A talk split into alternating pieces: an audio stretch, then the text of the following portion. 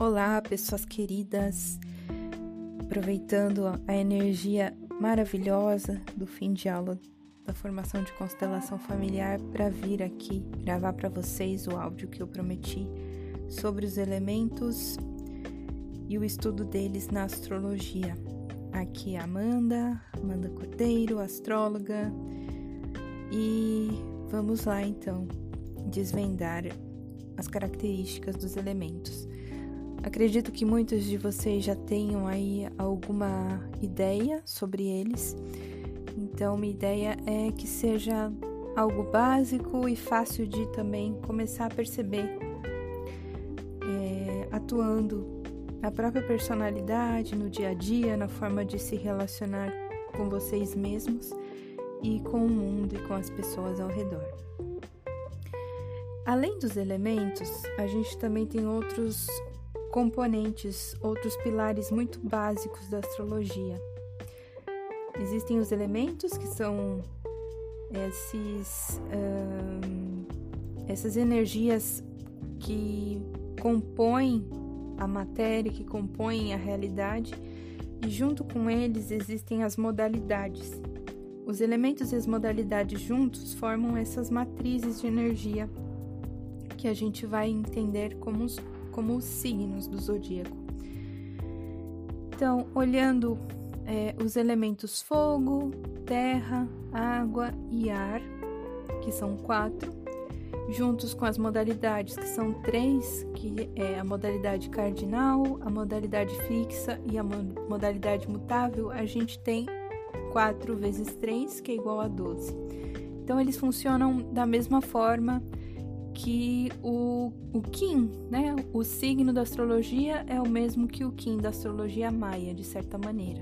Né? Então tem o, o, o tono, o tom e o selo, e na astrologia nós temos a modalidade e o elemento. Então vamos lá, eu vou tentar falar um pouquinho deles aqui, de forma bem, bem rápida.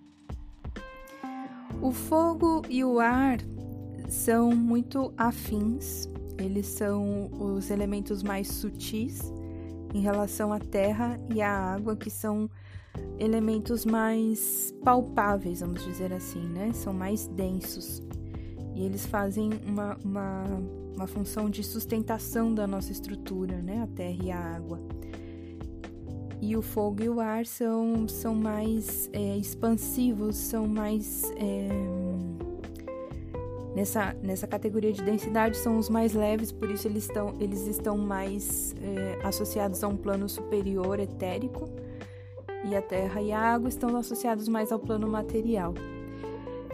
Por um lado é isso, né? Por outro, o fogo e o ar são elementos que estão muito mais voltados para fora, para o ambiente externo nosso, e a terra e a água estão mais voltados para o ambiente interno nosso, nosso interior, o nosso mundo interior e também a, a recluir, a estar mais recolhido, né? Estar mais dentro do que fora. Tendo essas características também mais básicas de cada elemento em, em mente, a gente já começa a perceber, né? Quem tem os elementos predominantes no mapa mais relacionados ao ar e ao fogo vão ser pessoas mais extrovertidas, que vão mais para o mundo, que se movem mais é, nesse ambiente externo, que gostam de falar, que gostam de se expressar, que gostam de estar em movimento. Já as pessoas que têm predominante a terra e a água no mapa são pessoas que gostam mais de se recolherem, de estarem mais consigo mesmas, de estarem em silêncio, de estarem em contemplação mais em casa, talvez, mais encolhidinhas, mais nesse movimento da inércia mesmo, de manter e conservar a energia. Ok, agora vamos dar uma, uma, uma ir para um outro nível, né?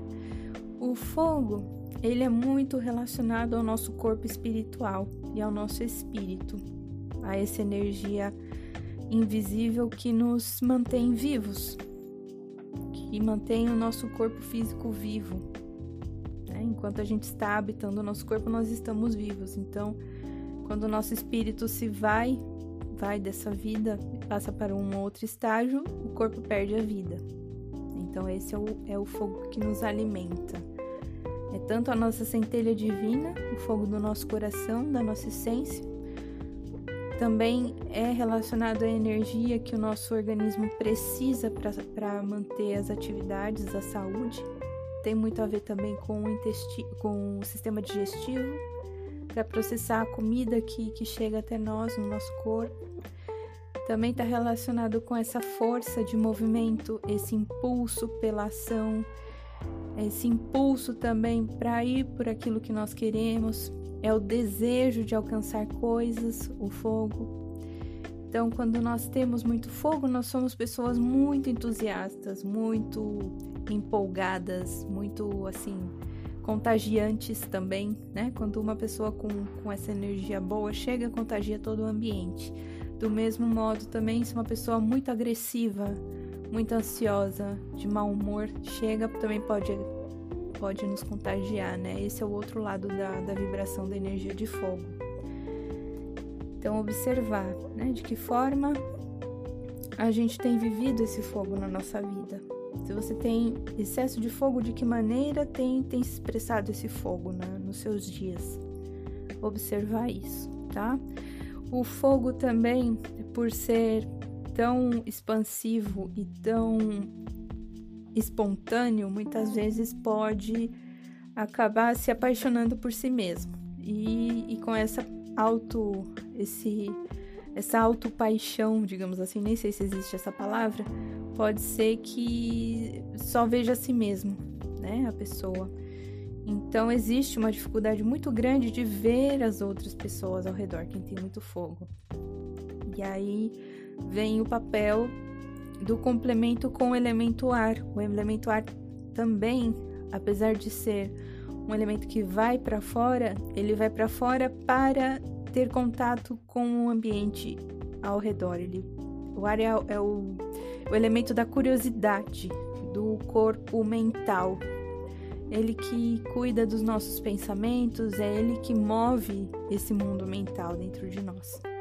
Ele que também é, nos ajuda a ver o outro, a se colocar no lugar do outro de um não de um lugar emocional, mas de um lugar de compreender como as coisas acontecem, de compreender como o outro é, porque ele quer conhecer as coisas, né? Quer conhecer o mundo e também quer criar relações, quer criar pontes entre as pessoas.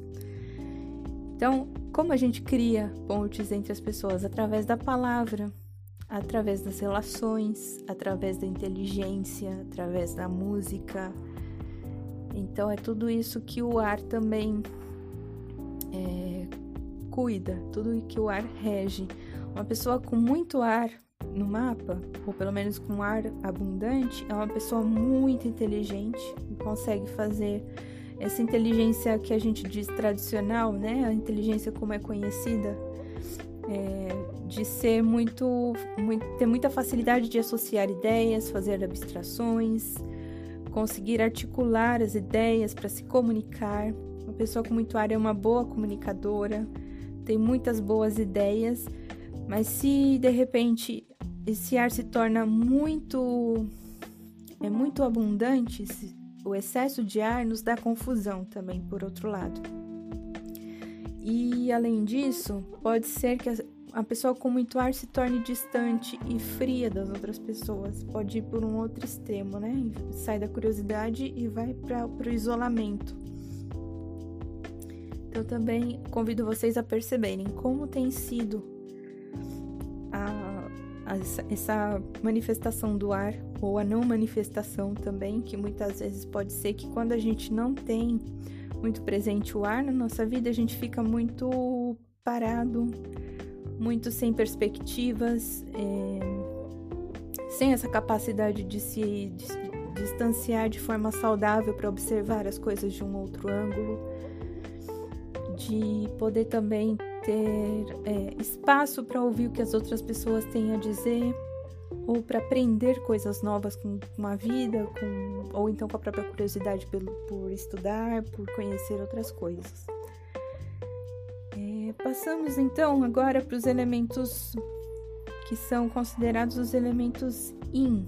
Né? O fogo e o ar são elementos Yang yang. Eu tô confundindo espanhol com português aqui, então eles falam yang aqui. Então, os elementos yang são fogo e o ar. E vamos para os elementos yin.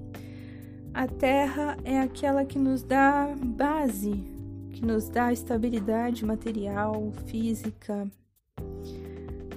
Em, algum sentido também nos dá estabilidade emocional, porque nós, a partir da terra, podemos concretizar as coisas, podemos conservar aquilo que é importante para nós, seja a nossa casa, seja a nossa família, o nosso lar, seja o nosso corpo também. A terra de uma forma muito simbólica, também pode ser representada pelo nosso corpo físico, pelos nossos ossos, né? Que os minerais que nos compõem formam os nossos ossos. Toda a estrutura mais rígida do nosso corpo é a terra. E também é, é muito representada a terra na, na rotina, na vida prática, né? Toda a vida prática é o elemento terra a nossas, as nossos, os nossos hábitos, a nossa rotina, a nossa agenda. Um, o que mais a gente pode dizer? O nosso corpo também, no sentido de não só o nosso corpo, mas também os recursos, é, os recursos materiais, que, as coisas que existem na natureza, né? as frutas, os alimentos, tudo isso tem a ver com, essa terra que nos permite manter a nossa vida, né?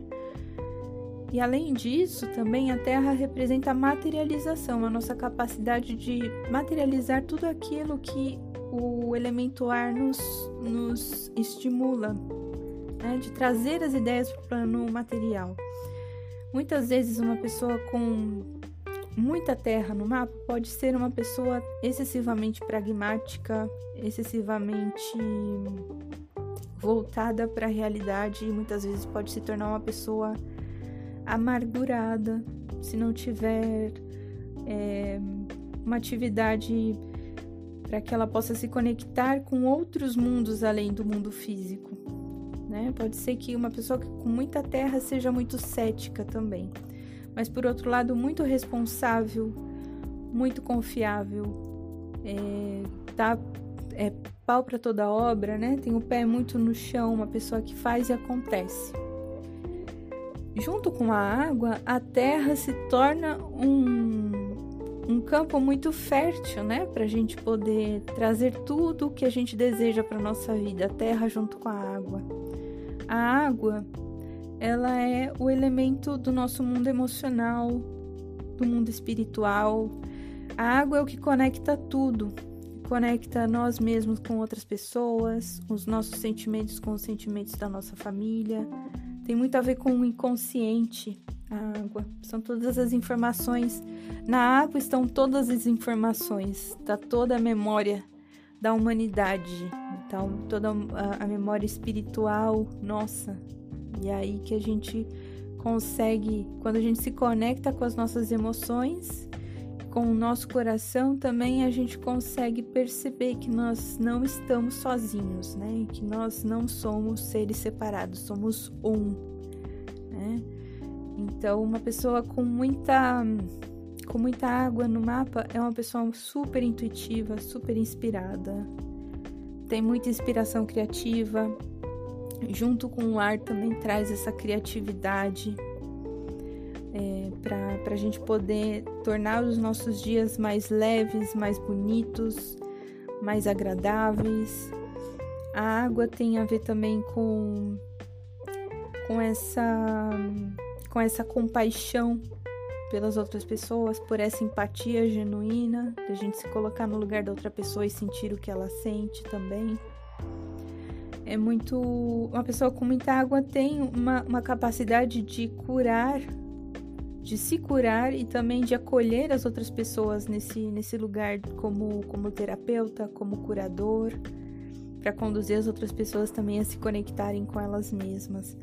Por outro lado, se a pessoa com muita água não consegue se conectar a, a essa essa grande magia que existe no mundo no mundo emocional, pode ser que ela também fique muito muito vulnerável as emoções densas das outras pessoas e não tem consciência disso, né? Então é preciso observar quando, quando a gente tem muita água no mapa, observar se a gente está realmente é, podendo trabalhar o nosso equilíbrio interno emocional, tendo acesso a se educar mediunicamente de certa maneira, para não carregar aquilo que não é que não é seu, porque muitas vezes por ter também essa sensibilidade muito aflorada, a pessoa pode se tornar uma esponja energética e aí absorvendo os medos, as angústias de outras pessoas e achar que é própria, que é sua, né? Então, é muito importante meditar, é muito importante ter esse trabalho interno de autoequilíbrio, né? Com reiki, com essas todas essas essas técnicas energéticas é muito muito importante para a pessoa com muita água. E também procurar observar os momentos que, que se sente talvez muito triste, de repente de, de se colocar como vítima das situações então, aí nesse caso, quando existe essa baixa energia, essa baixa energética, né, é muito importante se conectar com os hábitos, com o próprio corpo, com exercício físico, com orações para poder ativar o próprio fogo e a fé dentro de si. E também quando tiver um, um transbordamento emocional muito grande, de poder respirar. O ar traz muita objetividade para as pessoas que têm água ou com água muito forte, ou então nesses momentos de muita emoção, respirar nos traz de volta para o nosso corpo e aí nos equilibra. Ah, o que mais? Ah, sim, as, as modalidades. Elas são os ritmos da nossa realidade. Nós temos aí três ritmos dentro da, da matriz astrológica, que são o ritmo cardinal, fixo e mutável. A gente pode fazer uma relação com a própria respiração, né? Que nós temos três fases dentro da respiração. A gente inspira, enche os pulmões, retém e depois solta o ar. E nesse processo existe um espaço para a gente recolher, abrir espaço para o que está fora de nós. Existe um, esse espaço do, da retenção e o espaço da transformação, né, da alquimia do, do oxigênio que entra no nosso organismo e depois o ar leva de volta para o ambiente externo gás carbônico, né? A inspiração seria a modalidade mutável. É um momento em que a gente se abre para conhecer coisas ou para receber coisas de fora que vão nos ajudar a, a elaborar coisas internas, questões internas, aprender a expandir a consciência, talvez, enfim, qualquer coisa que venha no sentido de nos transformar. Esse é o, essa modalidade mutável. Depois a gente retém a energia, tem a ver com, com a, estabilidade, a modalidade fixa, que é muito estável, que, que nos leva a ter essa consciência de conservar a energia, de criar essa, esse ambiente estável dentro de nós, onde a gente vai, vai se abastecendo com coisas e vai percebendo, é, gerando essa energia interior, esse poder interior. E depois, quando a gente está plenos e, e assim, super abastecidos e temos algo a entregar para o mundo a partir dessa, desse abastecimento que a gente teve, nós passamos para, o, para a modalidade cardinal, que aí a gente faz o movimento de dentro para fora, para ir para o mundo, para deixar algo no mundo. Então essas são as três, os três ritmos. Quem tem muita influência do, da modalidade cardinal no próprio mapa é uma pessoa que quer atuar muito no ambiente externo, tem muita relação com, com o elemento fogo. Quem tem muita muita modalidade fixa, né? Muitos planetas em, em signos fixos no mapa têm muita capacidade de conservar, de perdurar no movimento, de ser muito constante e consistente na vida.